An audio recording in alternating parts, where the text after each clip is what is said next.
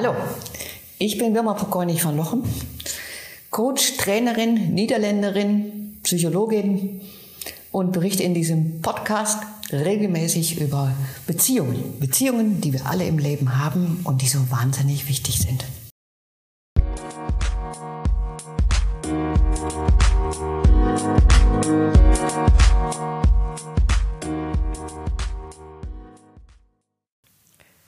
Hallo und guten Tag. Heute möchte ich mit euch darüber sprechen, was es für Folgen haben kann, wenn man nicht rechtzeitig seine Grenze zieht. Und zwar erzähle ich euch das mal anhand von einem Beispiel von einem Coaching-Kunde. Nennen wir diesen Herrn mal Herr Müller. Wie lernte ich ihn kennen? Nun, äh, bevor ich Herrn Müller selbst kennenlernte, rief seine Führungskraft an und er erzählte mir, äh, dass das, was der Müller sich geleistet hatte, echt unwahrscheinlich ist und dass er dringend ins Coaching müsste, weil das, was er sich da geleistet hätte, das wäre unvorstellbar. Nun ist das ja immer so ein bisschen tricky, wenn jemand anderes etwas über den anderen erzählt. Und in diesem Unternehmen ist es ohnehin so, dass es da immer so ein bisschen stille Post gespielt wird. Das heißt also, die Führungskräfte, die schubsen das gerne mal zu der nächsten Führungskraft hoch und dabei gehen, wie bei dem Spiel Stille Post, ja auch sehr viele Informationen verloren. Und vor allen Dingen möchte ich auch in solchen Vorgesprächen nicht unbedingt äh, bevorurteilt werden, denn das würde ja eine gute Arbeit mit dem zu Coachenden äh, im Wege stehen. Also wir müssen ja Vertrauen miteinander haben. Wenn er mich nicht vertraut, dann können wir nicht arbeiten. Also habe ich gar nicht mal bin darauf eingegangen, was denn das so unverschämt gewesen ist, sondern ich habe ihn nach den Zielen für seine Mitarbeiter gefragt. Und ich bin kein Fan davon, dass Führungskräfte ihre Mitarbeiter so als Strafmaßnahme ins Coaching schicken. Coaching ist eine freiwillige Sache und beschäftigen, wir beschäftigen uns im Coaching immer mit uns selbst und unserer eigenen Entwicklung und die kann man nicht verordnen. Und die Menschen würden nicht kommen, wenn ihre Chefs das als, als Bestrafungsmaßnahme sehen würden.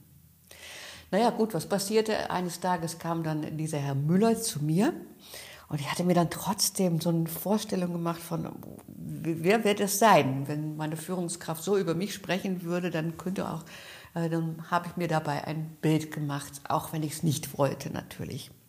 Ja, und sehr zu meiner Überraschung stand schon anderthalb Wochen später ein eher Cowboy-ähnlicher hm, Mann vor unserem Tor und ich ließ ihn rein, groß gewachsen, äh, machte er direkt einen flotten Spruch und eins konnte er sofort in Beziehung gehen. Ich war neugierig und nachdem wir äh, uns hingesetzt haben, einen Tee und einen Kaffee genossen haben, habe ich ihn dann selbst nach seiner Ziele gefragt und was nach der Geschichte, die eigentlich dahinter steckt. Und da kam ich hinter Folgendem.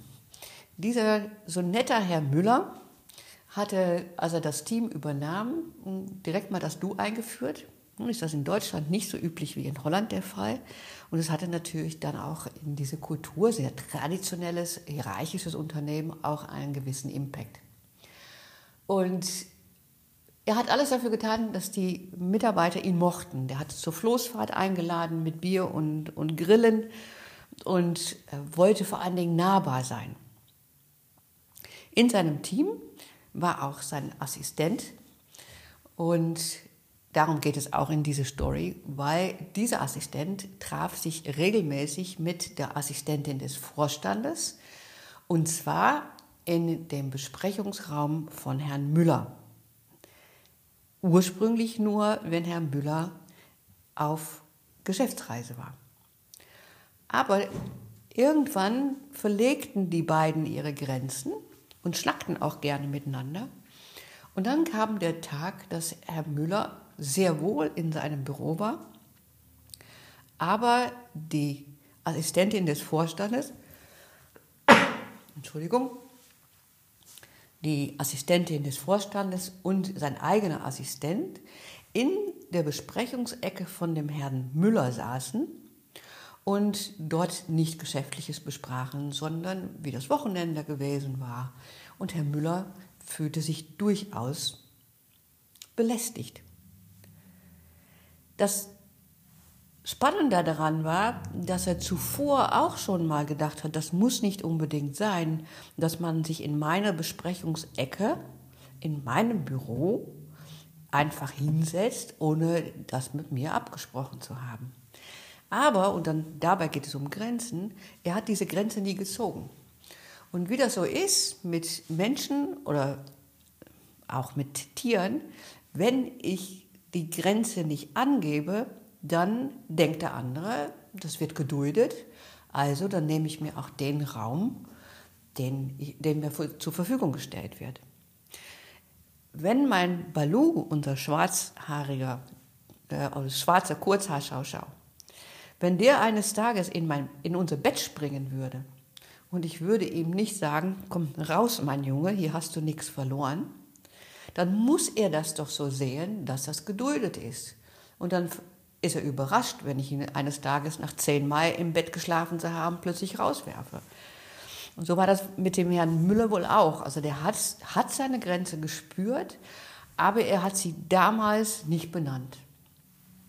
Wir im Niederländischen nennen das dann subassertiv. Subassertiv heißt, ich berücksichtige zwar die Grenzen und Bedürfnisse anderer Menschen, aber ich berücksichtige nicht meine eigenen Grenzen und Bedürfnisse. Und was spannend ist, wenn Menschen das zu lange schlucken, dann werden sie, dann platzt irgendwann der Kragen. Und entweder werden sie dann aggressiv und greifen an, oder sie werden subassertiv, das heißt, sie zahlen es demjenigen heim an einer anderen Stelle, als wo sie die Grenzen überschritten gefühlt haben. Herr Müller wurde aggressiv. Und zwar sagte er zu der Assistentin des Vorstandes wortwörtlich, Sie mit Ihrem begrenzten Horizont verlassen sofort mein Büro. In dem Unternehmen ist es so, dass wenn man so etwas zu der Assistentin des Vorstandes sagt, ist es ähnlich wie, als würde es man dem Vorstand selbst sagen oder wie es früher in Deutschland oder in Österreich ja, häufig auch der Fall gewesen ist, wenn man die Gattin des Arztes nicht mit Frau Doktor anspricht. Ja, diese Assistentin des Vorstandes ist natürlich direkt zu ihrem Vorstand gegangen und hat ihm erzählt, äh, was da vorgefallen ist. Vermutlich hat sie nicht erzählt, dass sie da sich regelmäßig in der Besucherecke von dem Herrn Müller getroffen hat. Und Herr Müller bekam die Auflage, sofort sein Sozialverhalten zu verändern, denn ansonsten wäre es das gewesen mit seiner, seiner Karriere bei dem Unternehmen. Als Herr Müller mir diese Geschichte erzählte, dann war ich natürlich platt, weil mein Cowboy mit dem Zahnpa äh, Zahnpasta-Lächeln und mit der Fähigkeit, so in Kontakt zu gehen, das hätte ich, hätte ich am Anfang echt nicht gedacht. Aber als ich mich näher mit ihm unterhielt und daher, dahinter kam, wie schwierig es ist, für ihn ist, rechtzeitig die eigenen Grenzen und Bedürfnisse zu benennen, dann wurde mir klar, was passiert. Das Maß war voll und er platzte aus den Kragen und was tun wir denn häufig, wenn das Maß voll ist und wir platzen aus dem Kragen? Dann ist natürlich die Reaktion sehr viel größer, als wenn wir bei einem ersten Überschreiten unserer eigenen Grenzen etwas gesagt hätten. Und betrachten wir es mal so. Auch für den Assistenten und die Assistentin des Vorstandes ist es mehr oder weniger auch nicht fair gewesen, dass er das so eine lange Zeit geduldet hat. Weil wenn er nichts sagt, und das hat er nicht getan, dann gibt er denen ja eigentlich auch die Freiheit, das zu tun. Und wenn ich dann einen auf den Deckel bekomme, dass ich diese Freiheit genommen habe, ist das nicht wirklich fair.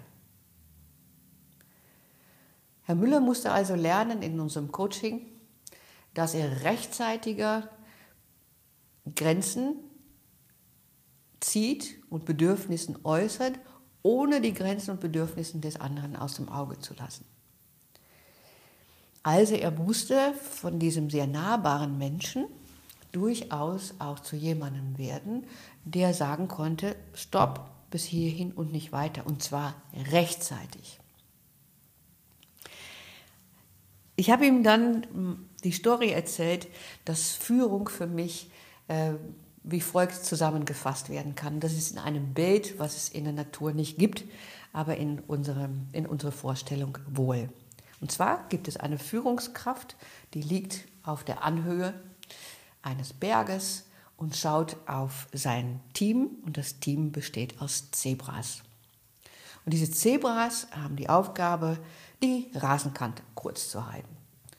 Der Löwe, also die Führungskraft, ist ein guter und ein wohlwollender Löwe und er hat die Aufgabe, a, sein Team mit Zebras zu überwachen, dass sie nicht angegriffen werden von anderen Ze äh, Löwen oder anderen großen Tieren und natürlich auch darauf zu achten, dass die Zebras die Rasenkante kurz halten. Und in meiner Arbeit sehe ich häufig zwei große Fehler, die passieren äh, mit den Führungskräften.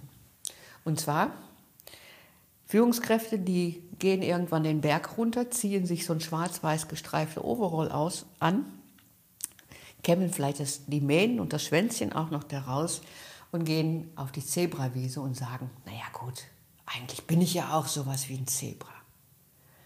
Also sie suchen eine Nähe zu den Zebras, aber eins passiert.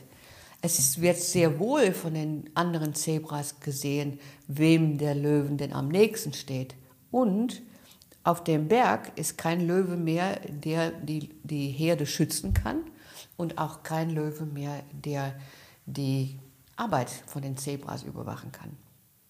Und außerdem ist es schwieriger, wenn man so nah an den Zebras steht, deren Rangeleien auszuhalten.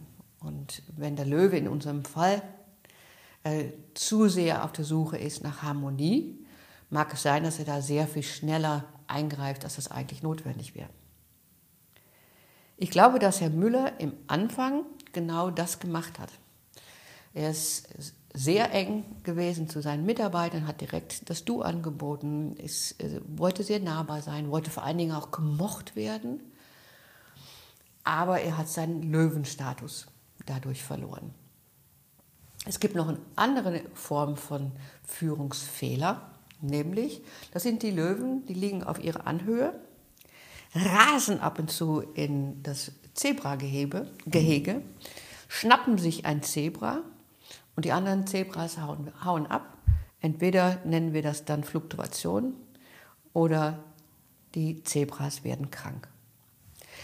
Das hat Herr Müller im zweiten Fall gemacht, als er gesehen hat, dass es nichts änderte zwischen seinem Assistenten und der Assistentin des Vorstandes, obwohl er so freundlich war, obwohl er alles dafür getan hat, gemocht zu werden, hat er zu einem anderen Mittel gegriffen und das war rausra rausrasen ins Zebragehege rein und brüllen.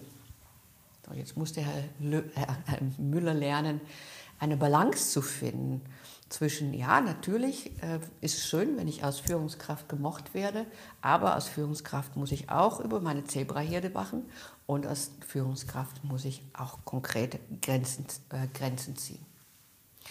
Also war das Thema Löwe und Herr Müller durchaus ein häufiges Thema in unserem Coaching-Prozess. Herr, Herr Müller musste also von Leitzebra zum Löwen werden. Und ganz am Ende unseres Prozesses äh, war es dann folgendes, dass ich eines Tages um halb zwölf in einem Hotel hm, angekommen war, weil ich da am nächsten Tag arbeiten musste und mein Telefon ging. Und ich guckte auf mein Telefon und wenn ich Leute im Coaching habe, die um diese Uhrzeit anrufen, dann bin ich der Erste, der ans Telefon geht. Denn wozu braucht man einen Coach, wenn der nicht ans Telefon geht, wenn ich ihn brauche? Also ging ich ans Telefon und sage, Herr Müller, was, ist, was kann ich für Sie tun? Leicht, vielleicht auch mit einer Sorge in meiner Stimme. Und dann hörte ich, dass Herr Müller offensichtlich mehr als zwei, drei Gläser Wein getrunken hatte. Und er antwortete mir, Frau Pokorny von Lochem, hier spricht Müller. Müller, der Löwe. Ich musste natürlich wahnsinnig lachen, musste aufpassen, dass ich ihn nicht auslachte, das wäre natürlich auch nicht gut. Habe ihm einen schönen Abend weiterhin gewünscht. Und bei unserem letzten Coaching habe ich ihm dann so einen Plastiklöwe geschenkt für auf seinem Schreibtisch. Es war ihm im Nachhinein sehr peinlich, aber für mich war es einfach nur eine urkomische Geschichte. Ja, was hat er gemacht? Also er hat, musste wirklich in diesem Coaching-Prozess hart daran arbeiten, in sich selbst reinzuhorchen und bei den geringsten Widerstand das dann auch so zu benennen. Und so lernte er zum Beispiel an dem Vier-Phasen-Feedback-Modell zu sagen, ähm, Herr Assistent, ich nehm jetzt mal keinen Namen für, äh, für ihn, Herr Assistent, ich sehe, Sie sitzen in meinem, äh, an meiner Besprechungsecke mit ihrer Kollegin.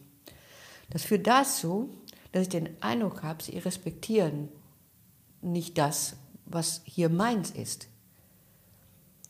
Und ich merke, das ärgert mich.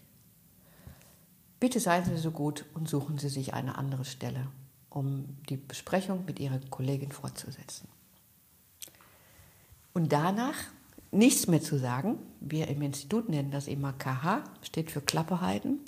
Denn wenn man ein solches Feedback gegeben hat, ist es nicht klug, um das zu begründen, denn in dem Moment steigt der andere auf die Begründung ein und nicht auf das Benennen der eigenen Grenze. Also, was können wir von Herrn Müller lernen? A, man soll nicht so viel Wein trinken und abends seinen Coach anrufen, aber natürlich auch in sich selbst reinzuhorchen und nicht zu hoffen, dass, weil ich freundlich bin zu jemandem, er meine Grenze schon erkennen wird.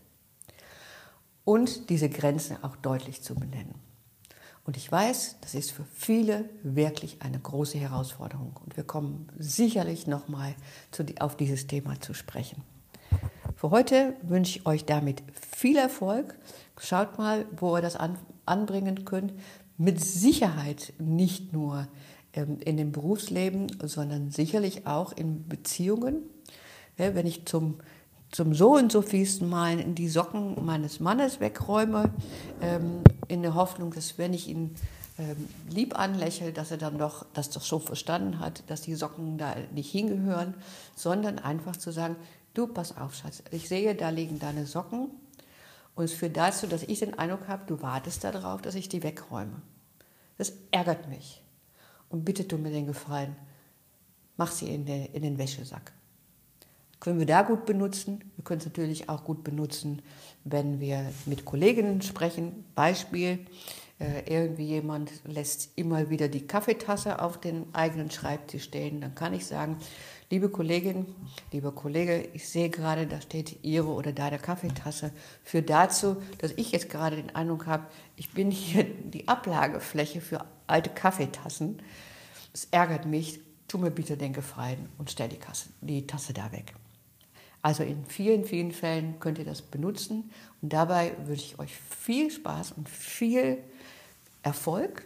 Solltet ihr da nochmal Fragen haben, meldet euch einfach. Dann schauen wir uns das gemeinsam an, wie man das machen kann. Also seid gütige Löwen. In dem Sinne, auf ein nächstes Mal.